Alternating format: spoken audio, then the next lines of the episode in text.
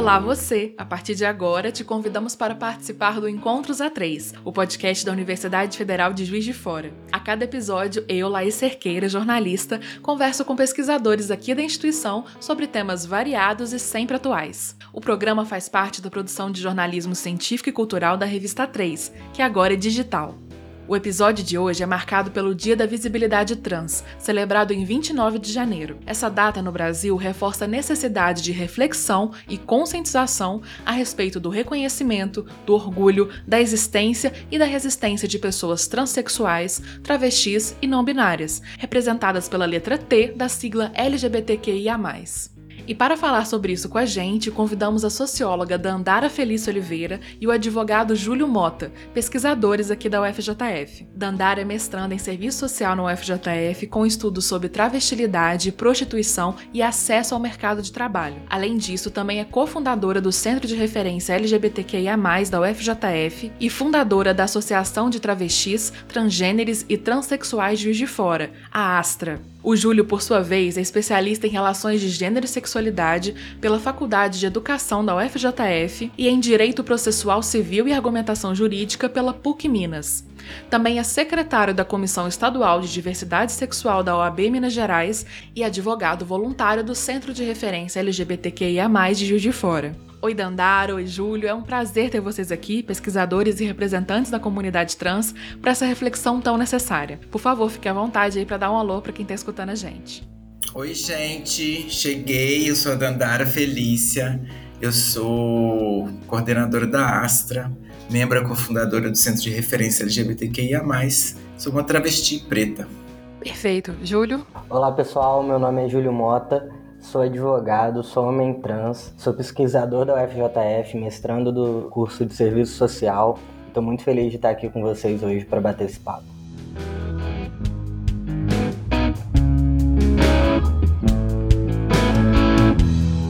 Olha, antes de começarmos, eu achei por bem inserir aqui uma explicação para você, caso você, ouvinte, não tenha familiaridade com termos como cis ou cisgênero, pessoa não binária, além da própria definição de trans e travesti, já que são todos usados durante esse episódio. Para começar, eu vou me basear na definição da historiadora e comunicadora Giovanna Eliodoro em uma entrevista que ela concedeu ao G1. Ela explica o seguinte, abre aspas: por muito tempo, as pessoas acreditaram que a mulher trans era a mulher operada, enquanto travesti era a pessoa que não operou. Esse pensamento é extremamente errôneo e abominável hoje em dia. A gente entende que nada tem a ver com cirurgia ou com o que é mais feminino. Uma é uma identidade historicamente latino-americana que foi reprimida. A palavra trans é aquela que se encontra dentro do espectro binário, ou seja, a mulher trans se reconhece dentro da mulheridade, o que é se assumir mulher na sociedade. Enquanto a travesti se assume para além disso. Fecha aspas. Ela também cita o exemplo da artista conhecida como Linda Quebrada, né, que se apresentara em um reality show, disse, abre aspas novamente, não sou homem, não sou mulher, sou travesti. Fecha aspas. Aproveitando, também dá para explicar o conceito de pessoa não binária, aquela que não adota rótulos de gênero, ou seja, não se denomina nem como homem ou como mulher. Já o termo cisgênero, que também é abreviado para cis, se refere a pessoas que se identificam com o gênero que foi determinado em seu nascimento. Por exemplo, eu, Laís, fui considerada do sexo feminino ao nascer e me identifico como uma pessoa desse gênero, então sou uma mulher cis. Também vale ressaltar que identidade de gênero e orientação sexual são coisas diferentes. A identidade é relacionada à forma como a pessoa se identifica, e aí entra os termos cis e trans. Já a orientação sexual indica por quais pessoas nós sentimos atração, seja fisicamente ou sentimentalmente. Aqui entram as definições de heterossexual, homossexual, bissexual, assexual, por exemplo. Posto tudo isso, vamos para o nosso episódio.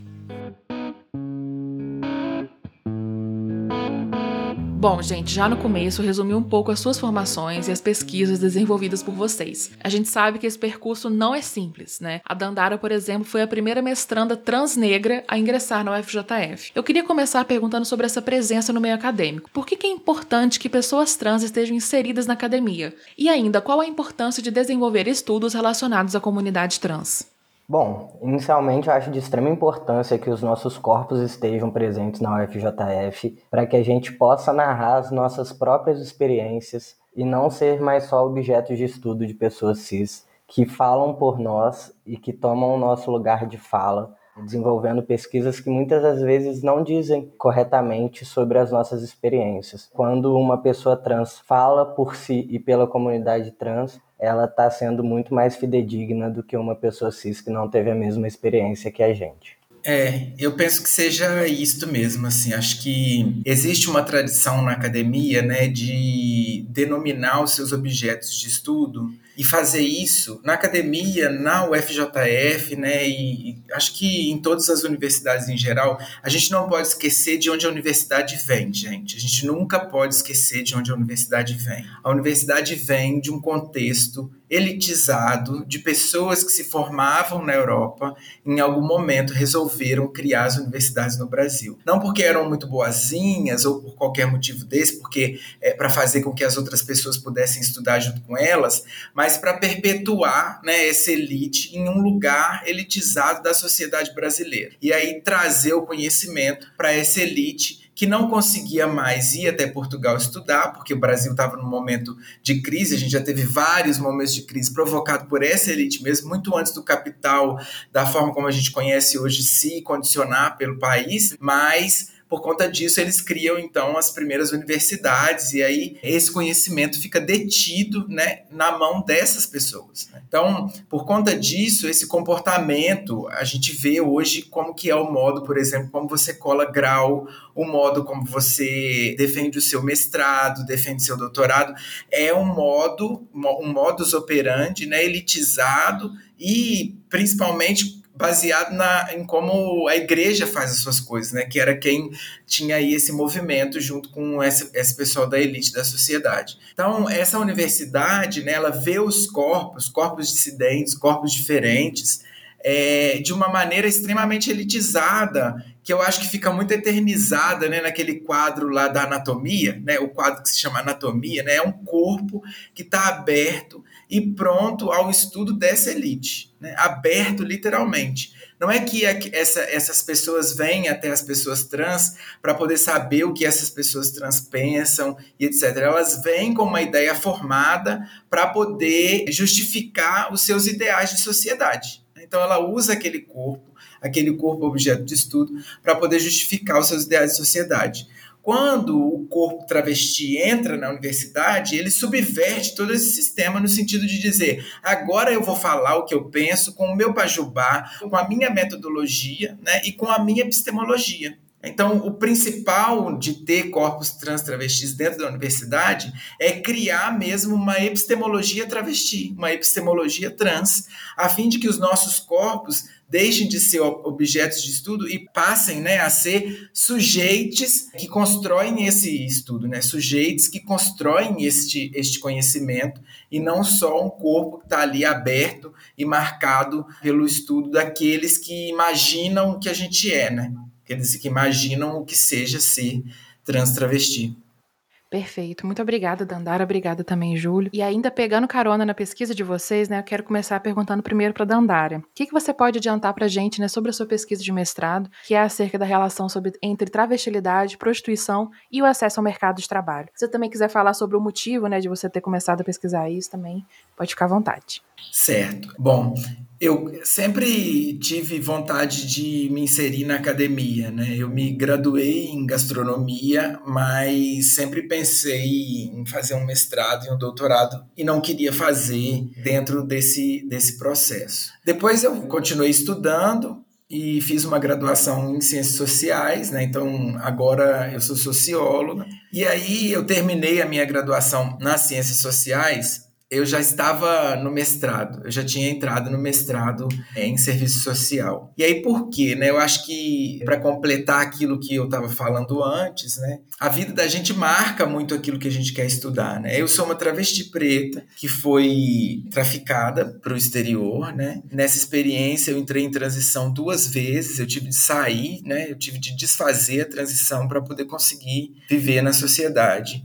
E aí resolver, eh, quando eu comecei a estudar, né, a fazer a pesquisa, eu tinha muito na minha cabeça que a gente precisava criar vagas de mercado de trabalho para as pessoas trans travestis, muito nessa ótica organizadora da sociedade capitalista que coloca que todo mundo tem que ter um trabalho formal e etc. E aí, quando eu comecei a pesquisar, eu notei que isso fazia com que aquelas pessoas que estavam, que estão na prostituição, elas fiquem mais à margem da sociedade do que, do que a sociedade já coloca ela. Então, eu percebi durante a minha pesquisa que eu estava marginalizando ainda mais aquelas pessoas que, por qualquer motivo seja, não conseguiriam aí acessar o mercado de trabalho nesse momento. Porque não é só você virar e falar, vamos criar uma vaga de trabalho. Você tem de considerar qual é a idade dessa pessoa. Nós temos em Juiz de Fora travestis, prostitutas que têm 60 anos de idade.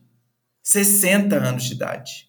Como você vai inserir uma pessoa que tem 60 anos de idade, que fez daquilo da vida dela toda no mercado de trabalho?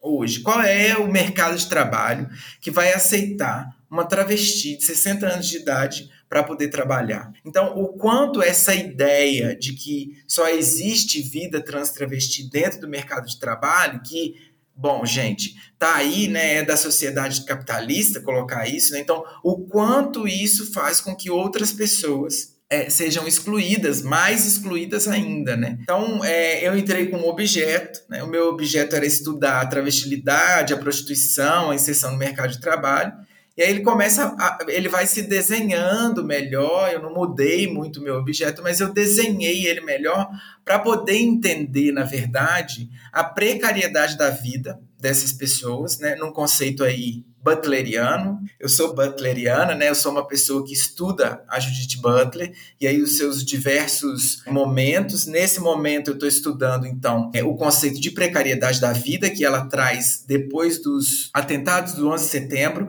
que basicamente ela vai estudar, né, como a sociedade enquadra as pessoas para marginalizá-las, para transformá-las em, em bandidas, né? Ela faz isso numa ótica aí pensando os campos de Guantánamo, as pessoas do Oriente Médio em geral, e aí a gente está transferindo isso para a nossa pesquisa. Como a sociedade desenha a travesti para marginalizá-la, para transformá-la em bandida, em marginal. E como isso traz e aumenta o nível de precariedade da vida dessas pessoas. E aí, além disso, a gente tenta então pensar na organização do trabalho, como essas pessoas organizam o seu trabalho enquanto prostitutas, enquanto trabalhadoras sexuais. Por que isso, né? Porque as pessoas pensam muito também que as travestis estão na prostituição porque querem, né, não veem isso como um trabalho. E ao contrário, eu estou em campo, a gente tem um grupo de 40 travestis que a gente organizou a partir da pandemia da Covid-19 numa campanha que se chama Transsolidariedade. E a partir deste momento, a gente então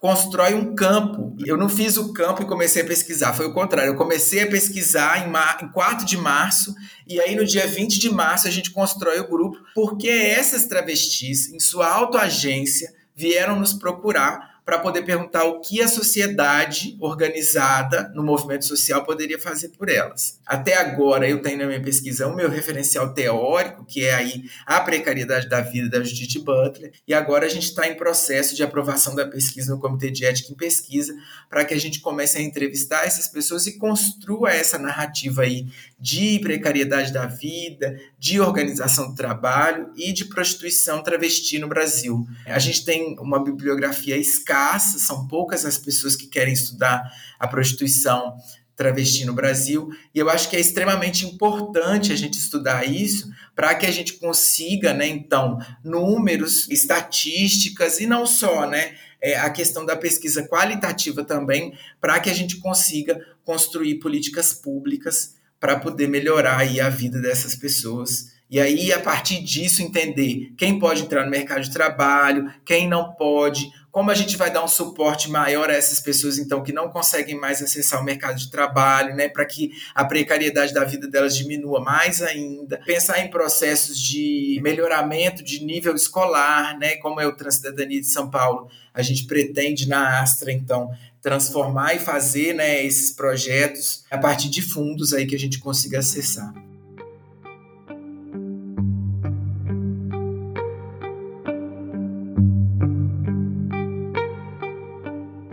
Júlio, na sua pós-graduação, você se dedicou ao estudo da violência contra a população LGBTQIA+, em Juiz de Fora. O que você observou no decorrer da sua pesquisa?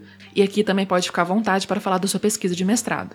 Bom, durante a minha pós-graduação em Relações de Gênero e Sexualidades na Faculdade de Educação, eu tive contato com muitas pessoas que eram completamente diferentes da bolha que eu vivia. Eu vim da formação de um curso de uma faculdade privada em Direito, em que discussões de gênero e sexualidades não eram presentes no meu cotidiano. E a partir do momento que eu entrei na faculdade de educação, na pós-graduação, é, para discutir esses temas, se abriu um horizonte para mim, né, de discussões e de descobertas, e que fez com que eu me entendesse também melhor enquanto pessoa. Ao final da, da pós-graduação, eu fiz um trabalho a partir de uma pesquisa com 239 entrevistados, e aí aqui eu faço uma ressalva que a maior parte dos entrevistados eram alunos da UFJF. Então a gente tem um recorte majoritariamente branco e de classe média. E nessa pesquisa, 83% dessas pessoas se declararam cisgêneras, 66% homossexuais e 26% bissexuais. De todos que participaram, 77% disseram que já sofreram algum tipo de violência por ser LGBTQIA.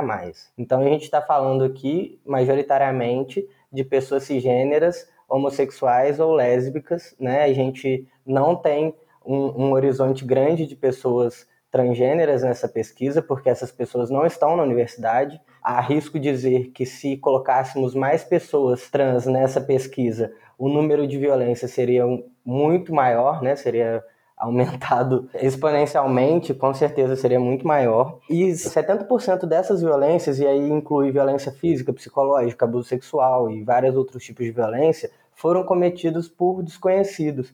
E aí uma coisa que chama muita atenção também nessa pesquisa foi que boa parte dessas violências foram cometidas dentro de casa também. Então a gente tem que chamar atenção para essa violência familiar, que é a primeira violência que começa a marcar os corpos LGBTQIA+.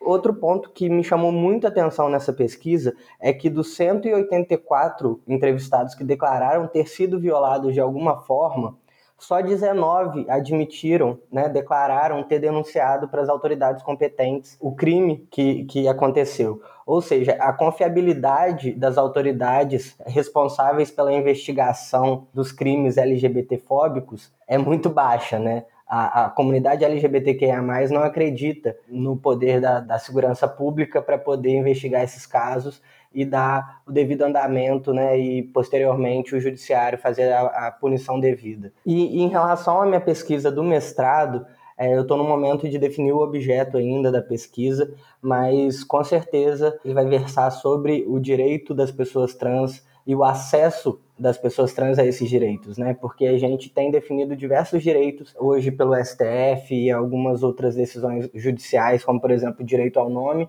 mas o que a gente vê na prática é a falta de acesso das pessoas trans a esses direitos que são assegurados pelo judiciário, né? E o debate também na omissão do Estado e do legislativo em relação aos nossos direitos, porque sempre quando a gente fala de direito LGBTQIA+, e principalmente de direito das pessoas trans, a gente não vê esses direitos sendo garantidos para nós a partir de legislação. A gente vê sempre o ativismo judicial garantindo a nós os direitos que são básicos, né? os direitos que deveriam ser garantidos por lei, em consequência da Constituição, é, mas a gente só vê que, na verdade, o judiciário que garante a partir da provocação dos movimentos sociais, a partir das associações que entram com ações no judiciário para cobrar do Estado que deixe de ser omisso. Né? E no caso, por exemplo, da retificação de nome e gênero, em Minas Gerais a gente tem um quadro muito grave, que é a decisão do STF que assegura a nós a garantia de retificar o nome em cartório, mas o Estado de Minas Gerais não garante a nós a gratuidade para poder realizar essa retificação. Ou seja, nós temos o direito de retificar o nome no cartório, mas não temos o acesso ao direito porque não é garantida a gratuidade. Então, como que a gente vai fazer a retificação pagando 400, 500, 600 reais para fazer só a retificação da certidão de nascimento, fora todos os outros documentos que também geram taxas. Então, embora a gente tenha esse direito garantido, a gente não tem acesso a esse direito, assim como todos os outros direitos que nos são negados, como o direito à educação, o direito à saúde, o direito à segurança, o direito à vida. O meu mestrado, a minha pesquisa vai seguir nessa direção de discutir os direitos e também a efetivação desses direitos.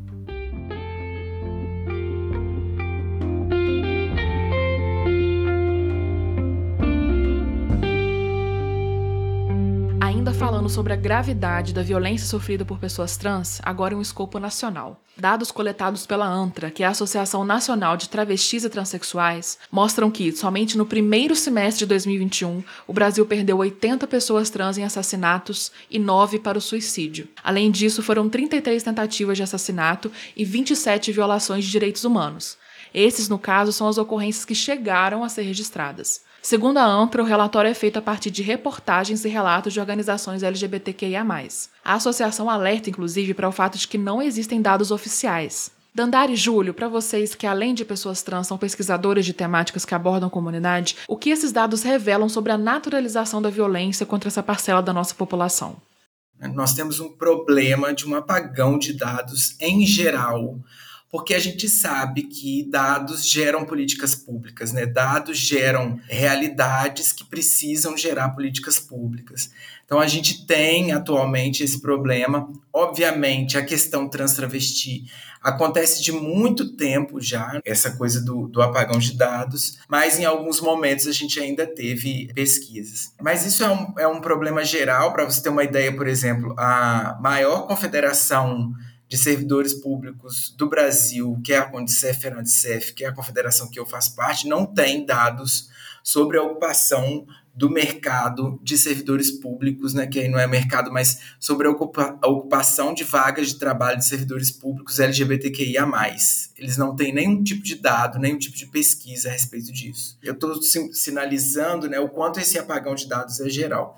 No caso das pessoas trans travestis, ele é proposital porque ele não mostra, por exemplo, que a gente morre porque a gente é trans, travesti. Voltando à ideia do enquadramento, né, fica no enquadramento de que pessoas trans travestis morrem porque são prostitutas, apagando inclusive a vivência de homens trans, não binários e etc. Né? Então fica nessa ótica aí, morreu porque estava fazendo vida, morreu porque estava na rua se drogando, morreu porque levava uma vida pecaminosa, promíscua, dentro, inclusive, desse conservadorismo cristão que determina como que é a nossa vida sexual deve ser e etc. Então, tudo que está fora desse espectro do casal reprodutivo ele é considerado vil, sujo, né? Porco, promíscuo, imundo, é doente, né? Que transmite doença e etc. Essa naturalização da violência contra os corpos travestis e trans se dá por esse enquadramento. Quanto mais você enquadra esse corpo num corpo dissidente, num corpo que não deve viver, né, que não tem o direito de viver, que é um corpo sujo, ele vem nessa ótica do sanitarismo aí para poder eliminar esse corpo, né? A gente é um vírus que deve ser eliminado, tanto que a gente é tratado assim a todo momento, né? Nós somos tratados assim a todo momento. O seu filho não pode conviver com uma pessoa trans, você não pode conviver com uma pessoa trans. Eu às vezes costumo fazer uma pergunta que ela é bem é, constrangedora, né? Mas perguntar quantas pessoas trans travestis você tem na sua roda de amigos? Né? Quantas pessoas trans travestis você convive diariamente, né? Para mostrar o quanto nós somos relegados mesmo a esse lugar aí do transmissível, né? Você conviver com uma pessoa vai ser ruim para você. Então esse, essa falta de dados, esse apagão de dados e aí é, aqui saudar, né, o trabalho da Bruna Benevides, da Sayonara, que são as pessoas que fazem esse levantamento da ANTRA, né? de o quanto esse trabalho é importante para a gente conseguir gritar que a gente está morrendo que a gente precisa de políticas públicas que garantam a nossa vida. E aí a gente não está morrendo só de morte matada. Né? A gente morre de morte morrida porque a gente não consegue procurar saúde. É, tem anos que eu estou retificada já. E eu precisei ir no Hospital Unimed e fui confundida, fui, foram usados pronomes masculinos comigo várias vezes de eu ter de ficar gritando, é ela, caralho, eu tenho pau, mas eu sou mulher e vocês precisam respeitar a minha identidade de gênero. Porque daí eu vou nesse, nessa ótica, né? Eu vou nessa ótica aí de, ah, vai me constranger, então eu vou constranger mais. Espera aí, vocês vão ouvir, todo mundo vai ouvir. Então, assim, eu acho que a gente precisa pensar nessa morte matada, mas a gente precisa pensar, inclusive, no quanto esses dados são subnotificados por essas mortes morridas, pelos suicídios, por pessoas que deixam de ser trans e vivem uma vida cis, se violentando a vida toda, morrem pessoas cis. É cada vez maior o número de pessoas mais velhas, né, principalmente homens que estão homens cis gays e que seriam mulheres trans travestis e que não conseguiram viver essa vida por conta da violência da sociedade. E isso é uma morte. Né? A gente precisa sempre lembrar disso. Isso também é uma morte. No mesmo sentido que a Dandara, quando a gente fala desse apagão de dados, a gente vê que ele tem um objetivo, né? Ele tem um objetivo de aniquilar a nossa existência e dizer que as violências que nós sofremos não é importante para a sociedade, tampouco para ser combatida, quanto para ser mostrada de fato, né? É, hoje a gente tem um programa que transmite 24 horas por dia o dia a dia de certos participantes. Nós temos uma travesti dentro desse programa com uma tatuagem de ela na testa e nem mesmo o pronome que ela tem tatuado na testa é respeitado pelas pessoas, e isso ainda gera um debate na sociedade como se isso fosse algo novo, sendo que a gente fala disso tem anos, sendo que a gente fala do respeito ao nome social, a gente fala do respeito ao nome de registro já tem anos e isso não é efetivado no Brasil. Então, quando eu falo que nós temos o direito, mas não temos acesso ao direito, a gente está falando disso também. Eu estou falando disso, eu estou falando do episódio da Dandara e no médico não ser tratado de acordo com o que ela quer ser tratada. Né? Nós não somos tratados como nós de fato somos e a gente já é retificado. Então, vamos passar para as pessoas que não são retificadas. Qual é a realidade dessas pessoas? Uma das demandas que eu mais recebo é de pessoas que já retificaram e não tem seu nome respeitado. Isso é o básico. Nós tivemos o suicídio de um aluno da UFJF em decorrência de transfobia em decorrência do não respeito ao nome, que é algo básico. A gente discute vários outros direitos de pessoas trans e a gente de fato tem que evoluir no debate, mas a gente não pode deixar de ressaltar que o básico não nos é garantido. E a partir do momento que as pessoas não respeitam nem o nosso nome, como que a gente vai procurar o Estado, procurar os serviços públicos para poder efetivar outros direitos nossos? Como que a gente garante a permanência de uma pessoa trans na escola se a gente não é respeitado enquanto ser humano, se a gente não é respeitado enquanto indivíduo? Se as nossas características não são respeitadas, né? Se a gente é tido como objeto, se a gente é tido como doente, como que a gente vai se manter na sociedade de forma saudável? E aí a, saúde, eu não falo só da saúde física, mas da saúde mental também. Como que a gente se mantém é, vivo nessa sociedade vivendo uma transfobia por dia, no mínimo. Então a gente tem que discutir isso e a gente tem que discutir isso inclusive no âmbito da universidade. Porque a universidade também, ela é permeada pela transfobia, assim como a sociedade. Está na hora também da gente discutir isso de forma séria na universidade, sem piada, sem gracinha, sabe? A gente tem que discutir isso para efetivar a permanência das pessoas trans na universidade, porque não é fácil. Não é fácil você passar por uma transfobia e continuar naquele mesmo espaço sem que as pessoas que foram transfóbicas com você sejam punidas e estejam ali gozando da permanência enquanto você goza do sofrimento causado por essas pessoas acrescentando também, porque eu acho que está em sintonia com o que vocês, a gente também já conversou, que ser tratado na universidade também não ser tratado de forma rasa, né? Eu sei que isso não está nem no nosso roteiro, mas acho bacana que se a gente puder falar sobre isso, como que as pessoas de fato podem abordar, podem, podem falar sobre esse assunto, de que forma fazer isso de uma forma não superficial. Eu acredito que os temas relacionados à diversidade sexual e de gênero deveriam ser obrigatórios em qualquer curso da universidade. Esses temas vão permear a nossa atuação prática o tempo inteiro, né? A gente vai encontrar com pessoas trans, a gente vai encontrar com homossexuais, lésbicas, bissexuais, né, pessoas transbinárias, não binárias.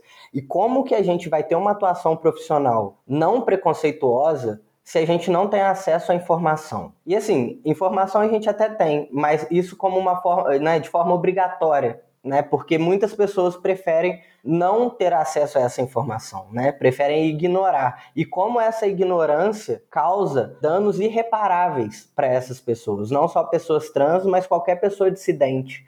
Então, as discussões de gênero e sexualidade deveriam ser obrigatórias em todos os cursos da universidade, para iniciar, para iniciar o debate. Sim. É, o que eu vejo, sabe, Laís, é que às vezes, às vezes não, né? Todo o processo societário onde a gente se insere, né, na questão aí do modo de produção que a gente vive, que é um modo de produção capitalista, ele está sempre tentando colocar figuras. Né? Então, o que, que eu percebo, por exemplo? Né? Não, não basta a gente ter uma linda quebrada. Ela é ótima, ela é maravilhosa, não estou dizendo que ela é ruim, não é isso que eu quero dizer. O que eu quero dizer é que a gente precisa normalizar a presença de corpos trans na sociedade, no dia a dia, na vida. Precisa parar com essa ideia de que o dissidente precisa ter um representante. É a mesma coisa na questão do racismo, né? Que a gente, um preto fala por todos os pretos. Isso não existe porque somos diferentes, somos, somos vivências diferentes, né? Então, eu, eu vejo muito isso, assim, é sempre aquela ideia da academia de buscar a visão por de fora, sabe assim? A pessoa nunca quer saber o que a pessoa trans está pensando de verdade. Ela vem na, na rasa, na coisa rasa. Ah, vamos falar aqui, é sempre o fútil. Né? É sempre procurando essa coisa fútil aí. Inclusive, a gente está escrevendo um texto agora para a marcha que é dizendo isso, assim, o quanto o movimento de Juiz de Fora, que foi um expoente no movimento de direitos LGBTQIA+, que foi o primeiro Miss Brasil Gay, né, que é uma festa que todo mundo conhece, que foi a primeira lei, a Lei 9791-2000, a primeira lei anti-discriminação do país, e o quanto esse movimento, assim como aconteceu em Stonewall, deixou os corpos pretos e trans relegados à parte fútil do movimento, ao brilho, à montação, à festa, mas nunca mostrando que esses corpos né, são sujeitos autoagentes, né? são sujeitos que podem construir a sua história, sabe? São sujeitos que estão ali e que podem reivindicar seus direitos. Né? Então, é isso, assim, é a gente pensar no quanto essa coisa rasa só faz cada vez mais excluir esses corpos como corpos agentes de direito. É isso que eu, que eu vejo, assim. A pessoa cis ela não, não vai ter a ideia da noção da vivência do corpo trans. Então, o mínimo que ela deveria fazer para construir uma pauta de uma reportagem é entrar em contato com essa pessoa e tentar, né, um, antes disso, estudar o que, que é uma vivência trans. Minimamente, sabe? Assim, o que está acontecendo com as pessoas trans no Brasil? Porque é ótimo ter a Linda quebrada lá, mas aquela não é uma realidade sabe assim? Se ela sofre transfobia dentro daquele programa, as nossas estão morrendo nas esquinas todos os dias, porque não existe essa normalização da vivência do corpo trans na sociedade.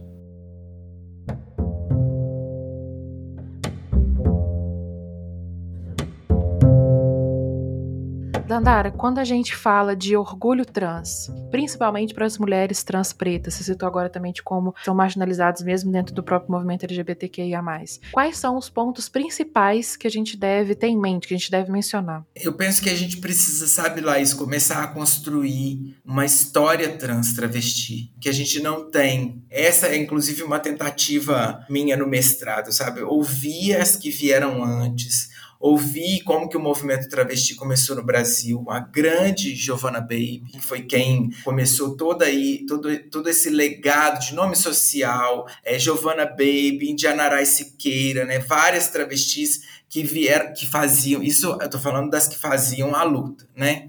E também lembrar das que vieram antes da gente, que não faziam a luta, mas que foram corpos tombados, né? que pessoas que morreram para que a gente pudesse estar hoje na academia, para que a gente pudesse estar hoje falando sobre visibilidade trans. Né? Tem várias pessoas. Eu sou produtora executiva de um documentário que vai entrevistar cinco mulheres travestis mais velhas, né, que têm mais idade na cidade de Fora, que conseguiram sobreviver e conseguiram envelhecer na cidade, né. Esse documentário chama Adoráveis Senhoras, é patrocinado pelo edital de cultura da Funalfa, né, o edital Fernanda Miller de cultura trans, para a gente poder construir esse legado mesmo. A gente precisa construir um legado travesti, porque isso também insere os corpos trans travestis na sociedade desde sempre, para que, como o Júlio falou, isso não pareça uma coisa nova, uma discussão que começou agora, porque essas travestis que estão fazendo essa discussão agora só conseguem fazer essa discussão porque várias outras de nós tombaram no caminho antes para que a gente pudesse existir.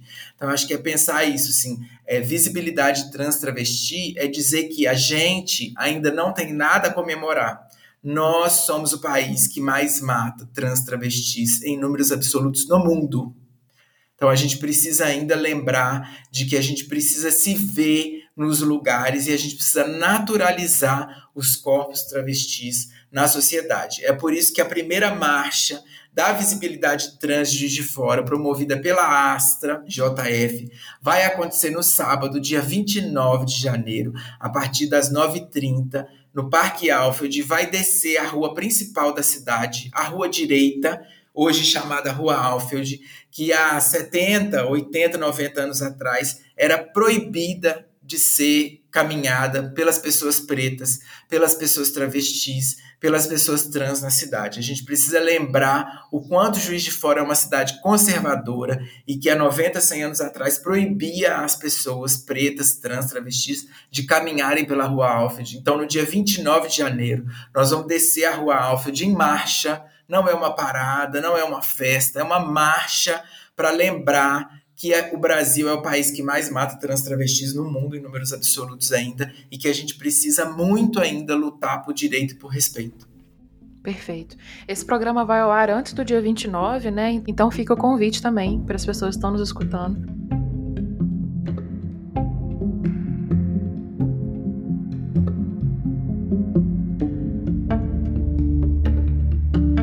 Júlio, como pesquisador e ainda atuante como advogado voluntário no Centro de Referência LGBTQIA, o que é possível observar sobre a vivência de outras pessoas trans? Qual é a importância e a necessidade de prestar apoio para essas pessoas?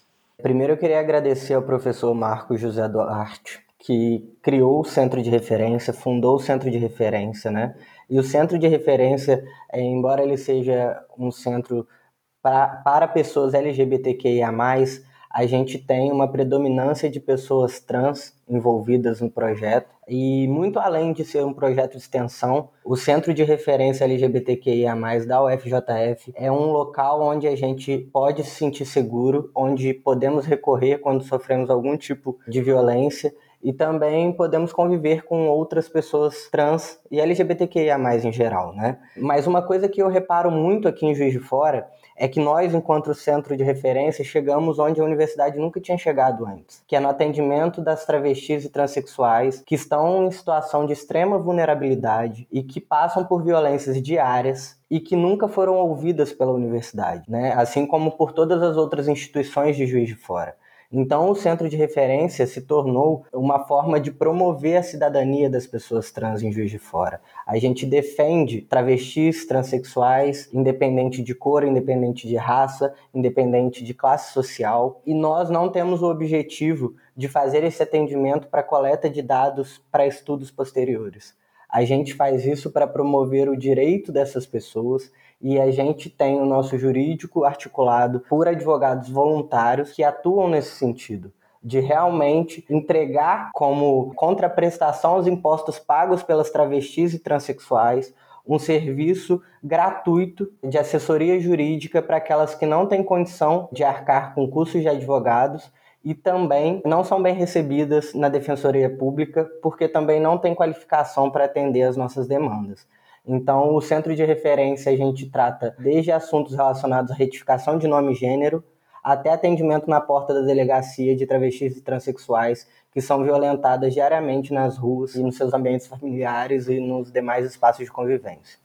Perfeito. Então é bom reforçar que o centro também então está aberto ao público, né? não é algo voltado apenas para a comunidade acadêmica, para membros do FJF, é aberto ao público, certo? Exatamente. A gente faz atendimento de todas as pessoas LGBTQIA+, que têm necessidade de ter uma, uma assessoria jurídica, a gente faz o um acompanhamento de alguns casos. Estamos abertos para toda a sociedade porque essa é a contraprestação que nós damos enquanto projeto de extensão.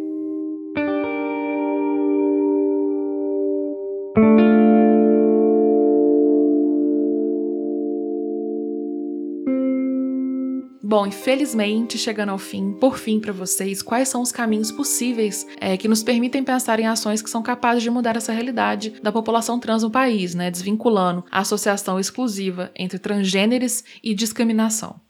A população trans em geral, ela é carente de tudo, né?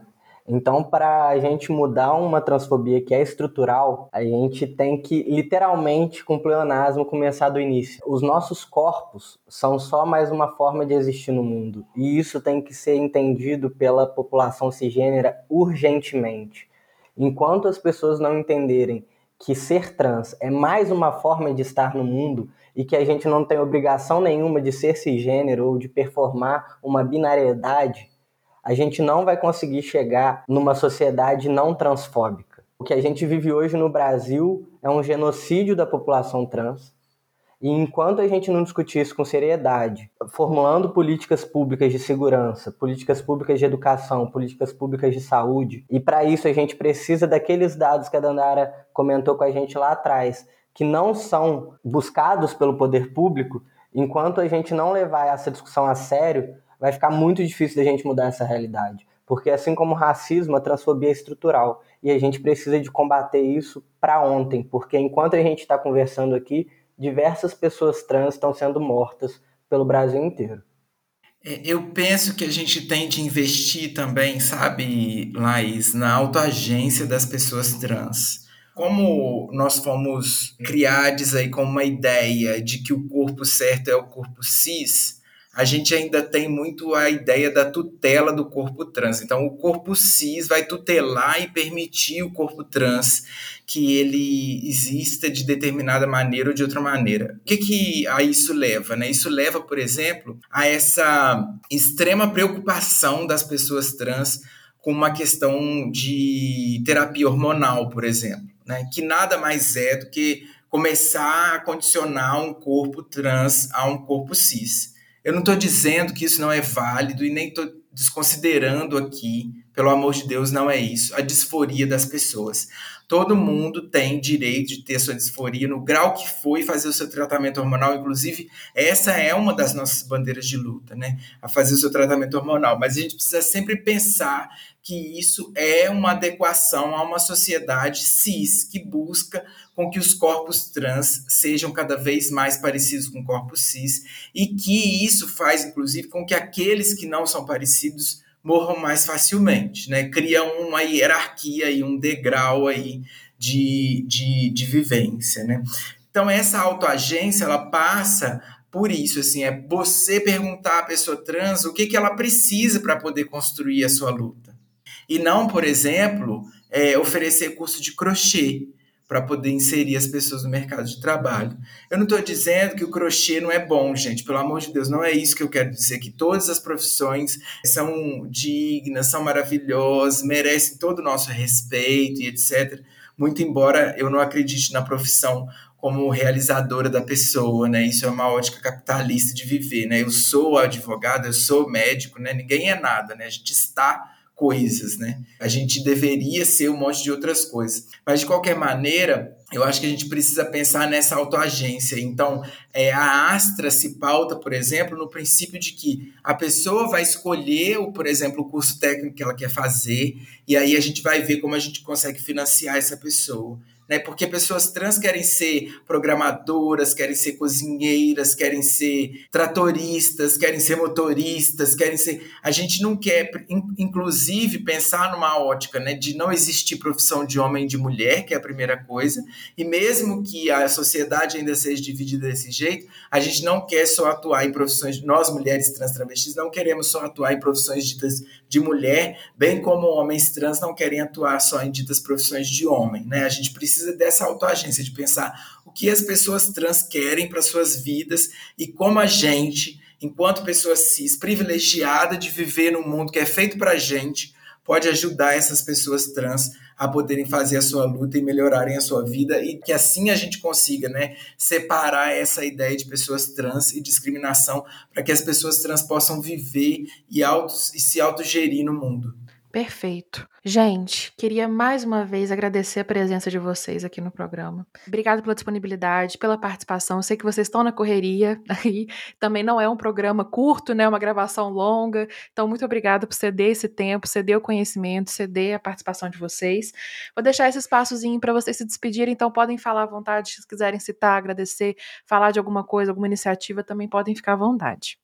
Bom, eu quero agradecer mais uma vez ao professor Marco José Duarte pela criação do centro de referência e por proporcionar a nós a possibilidade de ser e existir em Juiz de Fora. A gente nunca tinha tido uma aglomeração de pessoas trans organizadas para lutar pelos próprios direitos. E também agradecer muito a Dandara pela criação, fundação da Astra, né, por ter se organizado com as meninas que estão na pista que são as meninas que são mais violentadas e que passam as maiores dificuldades e vulnerabilidades né, da população LGBTQIA+. A gente precisa falar disso, né, porque não sou eu, enquanto homem trans passável, que sofro as transfobias que as meninas sofrem, né? Até a, a relação de violência é completamente diferente, desproporcional.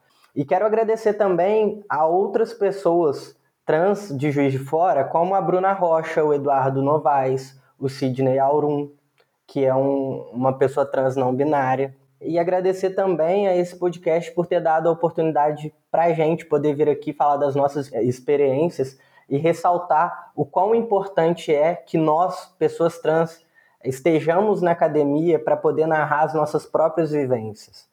A visão cisgênera das nossas experiências está muito longe de retratar o que de fato nós vivemos. Então, pessoas como Dandara na academia são de extrema importância para a gente poder narrar as nossas histórias de vida de forma fidedigna. Perfeito, Júlio. Muito obrigada. Eu que agradeço a sua presença. Dandara, por favor, agora você. Conta pra gente sua despedida, infelizmente.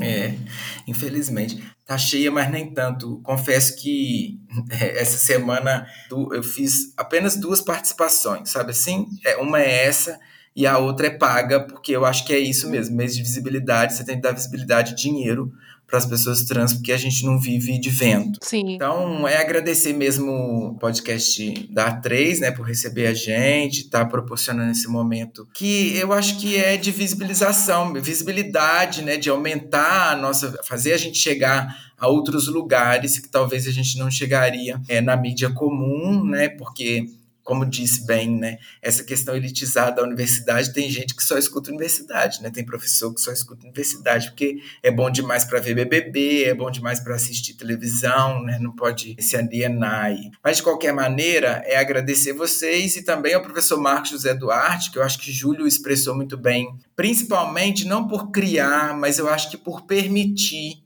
a todos nós que a gente pudesse pensar nessa autogestão e nessa auto-organização né, que eu acho que é isso, assim, é pela generosidade do professor Marcos José Duarte em permitir que pessoas trans travestis pudessem se auto-organizar, com a ajuda, obviamente, dele enquanto instituição, mas dessa auto-organização horizontal, deliberativa, né? O Centro de Referência é um programa de extensão da Universidade Federal de Juiz de Fora, mas que tem uma organização comunista, nós somos horizontais, deliberativos, nossas reuniões contam com a participação de todos, é aberta. Então, se você for uma pessoa LGBTQIA, chegar e quiser dar sua opinião sobre o funcionamento do centro de referência, ela vai ser ouvida e vai ser deliberada, vai ser votada. Então, acho que é isso, assim, é pensar cada vez mais em processos auto-organizativos para as pessoas trans travestis, mas também para as pessoas LGBTQIA+, em geral. Então, muito obrigada aí ao professor Marcos José Duarte, que é